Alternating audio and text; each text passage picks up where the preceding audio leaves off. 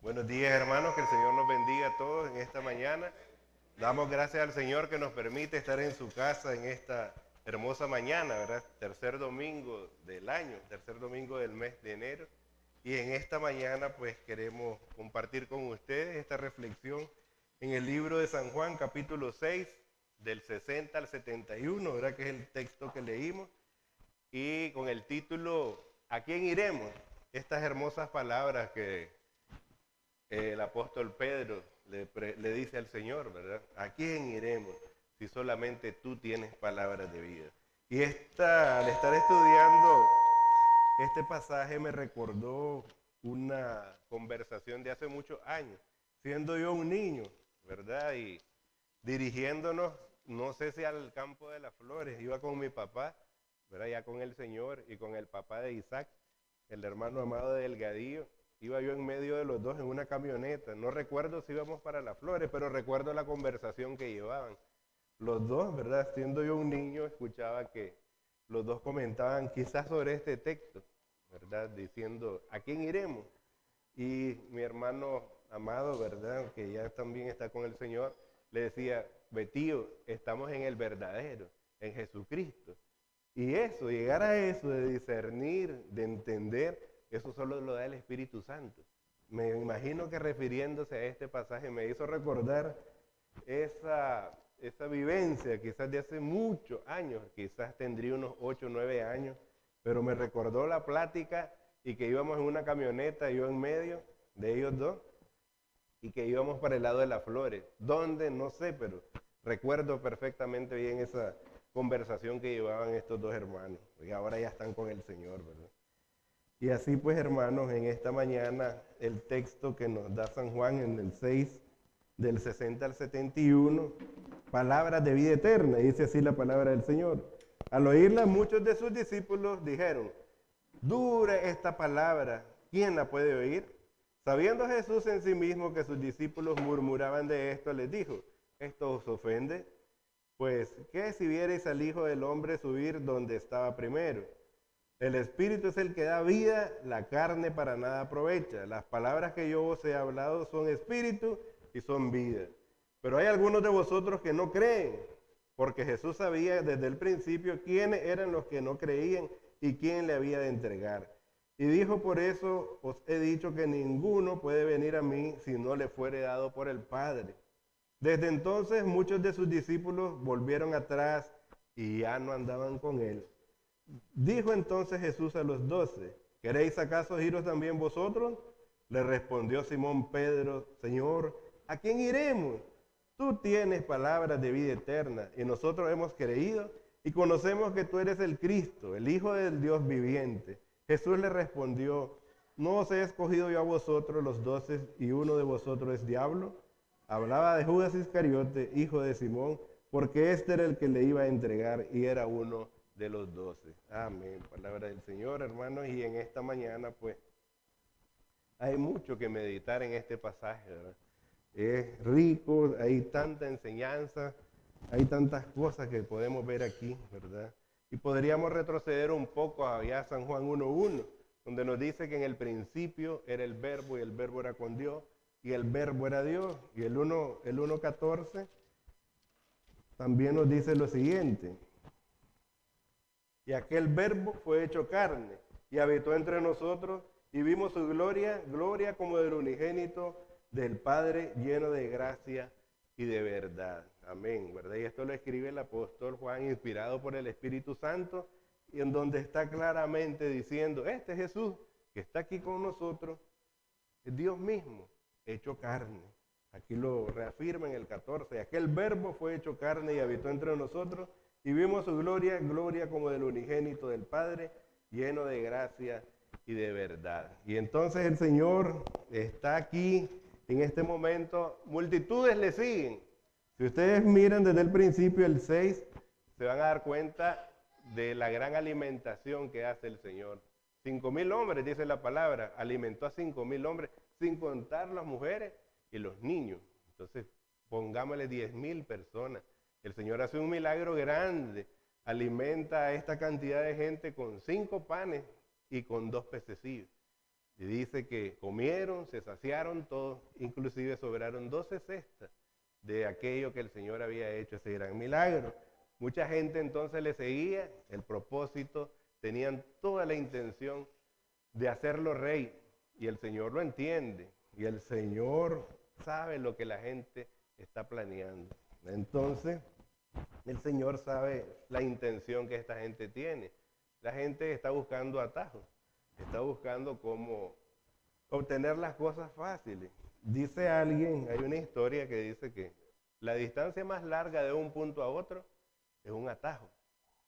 Y decía esta historia de un hombre que trabajaba en una fábrica y la distancia de su casa era más corta a través de atravesar un, cementerio. Pero una noche se quedó en horas extras y fue muy noche que salió. Dijo él, si yo me voy por el atajo, me ahorro media hora, llego más temprano a mi casa, me evito problemas, peor como está la situación de delincuencia. Y el hombre tomó el atajo. No se dio cuenta que en la mañana habían estado cavando una, una fosa, ¿verdad? porque iban a enterrar a alguien el siguiente día. Y como él conocía, yo me voy y era oscuro, yo, yo conozco bien el lugar. Y entonces, como habían cavado la fosa, el hombre cayó. Se fue, ¿verdad? Y quiso salir, pero era muy alta, muy profunda. Y pasó luchando horas y horas. Y de tanto luchar, dijo, imposible, aquí voy a esperar para mañana, ¿verdad? Ya no, se atrasó todito, porque tomó un atajo. Así también se apareció otro hombre pasado de copa, y cayó en el mismo hoyo, en la misma fosa, ¿verdad? Y el hombre ya casi estaba dormido y cuando aquel hombre cayó le tocó por la espalda y le dijo, ¿qué haces aquí? Y del susto el hombre saltó hasta arriba, ¿verdad? Llegó hasta arriba de aquel susto. Entonces lo que queremos resaltar aquí, el atajo, ¿verdad? Un atajo es la distancia más lejos de un punto a otro. Se pierde tiempo. Y esta gente estaba buscando un atajo. En realidad los judíos que están siguiendo al Señor no querían mejores, mejorar ellos como personas, ¿verdad? Ellos no querían ser mejores personas, únicamente querían mejores cosas, ¿verdad? Y entonces el Señor entiende lo que está pasando en esta gente. Por eso, al oír estas palabras que le dice el Señor, muchos dicen, dura cosa es esta palabra, ¿quién la puede oír? Porque el Señor le está diciendo, el que quiere ser mi discípulo, tiene que comer mi carne y beber mi sangre. Pero ellos lo entienden literal, lo entienden literalmente lo que el Señor les está diciendo. Les pasa lo mismo que a Nicodemo, ¿verdad? Le pasa lo mismo que a Nicodemo. Esta palabra es dura, no la pueden entender en primer lugar por la ceguera espiritual que ellos tenían. Dura esta palabra, porque el Señor les dice, hay que comer mi carne, beber mi sangre, y les dice, el que quiere venir en pos de mí, niéguese a sí mismo, tome su cruz y sígame. Y ellos dicen, dura esta palabra, porque le entienden literalmente. Igual como lo entendió Nicodemo cuando el Señor le dice, es necesario nacer de nuevo. Y él le dice, ¿cómo yo siendo viejo voy a poder entrar nuevamente en el vientre de mi madre y nacer, volverme niño? Entonces ellos lo entienden literalmente. Efesios 4:18, Pablo nos habla algo parecido a esto. Efesios 4:18. Pablo dice palabras parecidas a esto que estamos hablando de la ceguera espiritual. Dice Pablo, teniendo el entendimiento entenebrecido, ajeno de la vida de Dios, por la ignorancia que en ellos hay, por la dureza de su corazón. Y eso es lo que el Señor le está diciendo. Esta palabra es dura de entender. ¿Quién la puede oír? Porque tenían el corazón duro porque había dureza en su corazón y no podían entender lo que el Señor le estaba diciendo. Y entonces dice más adelante, ¿verdad? Desde entonces, en el 66, dice, desde entonces muchos de sus discípulos volvieron atrás y ya no andaban con él. Cuando escucharon estas palabras dijeron, esto es duro, pero por su dureza de corazón, por su ceguera espiritual, no podían entender las palabras que Jesús les estaba diciendo. Y desde entonces muchos de sus discípulos volvieron atrás y ya no andaban con él. El 663 también nos habla, dice, el Señor dice, el Espíritu es el que da vida, la carne para nada aprovecha. Las palabras que yo os he hablado son espíritu y son vida. Y el pueblo, la gente no entiende estas palabras que el Señor le da. No le entendían las palabras porque eran palabras espirituales las que Jesús hablaba. Por eso decimos, entonces, ellos no querían ser mejores personas. Ellos únicamente querían cosas buenas. Pensaban, este nos va a dar comida, este nos va a quitar este imperio que nos está dominando y que nos tiene la bota puesta en el, en el pescuezo, decían ellos, ¿verdad? Este, este rey que viene, pero no entendían que el reino de Jesús, del que le hablaban, no era de este mundo, sino que era diferente a lo que ellos pensaban. Entonces su dureza de corazón no lo dejó entender. Y la pregunta pues que el Señor le hace, ustedes también quieren irse, le dice a los doce, ¿verdad? ¿Queréis acaso iros también vosotros? Y la respuesta de Pedro, hermano, es algo hermoso cuando le contesta. Le respondió Simón Pedro, Señor, ¿a quién iremos? Tú tienes palabras de vida eterna.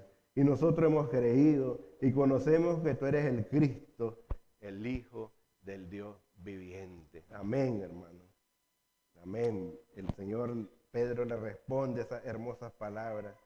Señor, ¿a quién iremos si solamente tú tienes palabras de vida eterna? Y hemos creído y conocemos que tú eres el Cristo, el Hijo del Dios viviente. Tú eres el Cristo, el Hijo del Dios viviente. Y por eso en este Evangelio de Juan, Juan procura desde el inicio decir, Jesús es Dios hecho hombre, hecho carne. En el principio era el verbo, el verbo era con Dios y el verbo era Dios. Y aquel verbo se hizo carne y habitó entre nosotros. Y el propósito, dice Juan, de este libro, vemos ahí en Juan 20, 31, 20, desde el 20, 30 y 31.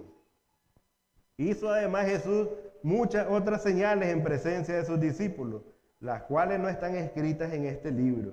Pero estas, las que están escritas, estas que se han escrito para que, eh, pero estas que se han escrito para que creáis que Jesús es el Cristo, el Hijo de Dios, y para que creyendo tengáis vida en su nombre. Amén. Para que creyendo tengáis vida en su nombre. Eso es lo que dice Juan. Este es el propósito de este libro, para que creyendo tengan vida en su nombre. Para que puedan creer, ¿verdad? Para que puedan, podamos entender lo que el Señor, quién es el Señor, ¿verdad? Que vino para darnos vida y vida en abundancia, que vino con un propósito, obedecer al Padre y cumplir todo lo que el Padre le había encomendado. El Señor le dijo que iba a padecer por todo el pueblo, que iba a dar su vida para salvación de todos nosotros. Así que damos honra y gloria al Señor por esta palabra, ¿verdad? Porque a través de esta palabra nosotros podemos entender el propósito, ¿verdad? para que crean que Jesús es el Cristo, el Hijo de Dios, y para que creyendo tengáis vida en su nombre. Así que, amados hermanos, que ese sea nuestro sentir también, ¿verdad? Que nosotros podamos decir esas mismas palabras de Pedro. ¿A quién iremos, Señor, si solamente tú tienes palabras de vida? Y nosotros hemos creído que tú eres el Cristo, el Hijo del Dios viviente, el Dios que se encarnó, que se hizo hombre y que murió por nosotros, ¿verdad? Y que, como dicen Filipenses, ¿verdad? Siendo Dios no tuvo cosa a qué aferrarse, sino que se despojó a sí mismo y tomó forma de siervo y fue obediente hasta la muerte y muerte de cruz. Por el inmenso amor del Señor hacia nosotros, dio su vida por cada uno de nosotros en la cruz del Calvario. Y no le importó despojarse de su investidura de ser Dios. Y esto es lo que la gente no entendía por su dureza de corazón, por su ceguera espiritual. Esta gente de Israel procuran hacerlo rey. Estaban tomando un atajo, porque la palabra entonces dice que procuraban cosas mejores para ellos, pero no procuraban ser mejores personas. Y Jesús era integral, pero ellos no podían verlo, no podían entenderlo, y desde entonces dice, muchos discípulos lo dejaron. Y es por eso, pues, entonces que el Señor ¿verdad? Reprende a sus discípulos y le, ¿acaso vosotros también queréis ir? ¿A quién iremos, Señor? Si solamente tú tienes palabras de vida. Y todo el que cree en el Señor, ¿verdad? puede estar confiado, puede estar seguro que Él está con nosotros y como dice su palabra, todos los días hasta el fin del mundo. Y como decía esa plática de hace muchos años, estamos en el verdadero, en Jesucristo, en el Hijo de Dios que vino al mundo para perdonar nuestros pecados, para darnos vida y vida eterna y vida en abundancia. Hermanos, estamos en el verdadero, en Jesucristo, el que vino al mundo para darnos esa vida eterna. Confiemos plenamente en el Señor, porque Él es fiel, porque Él está siempre con nosotros. Que el Señor nos bendiga a todos en esta mañana, hermano. Amén.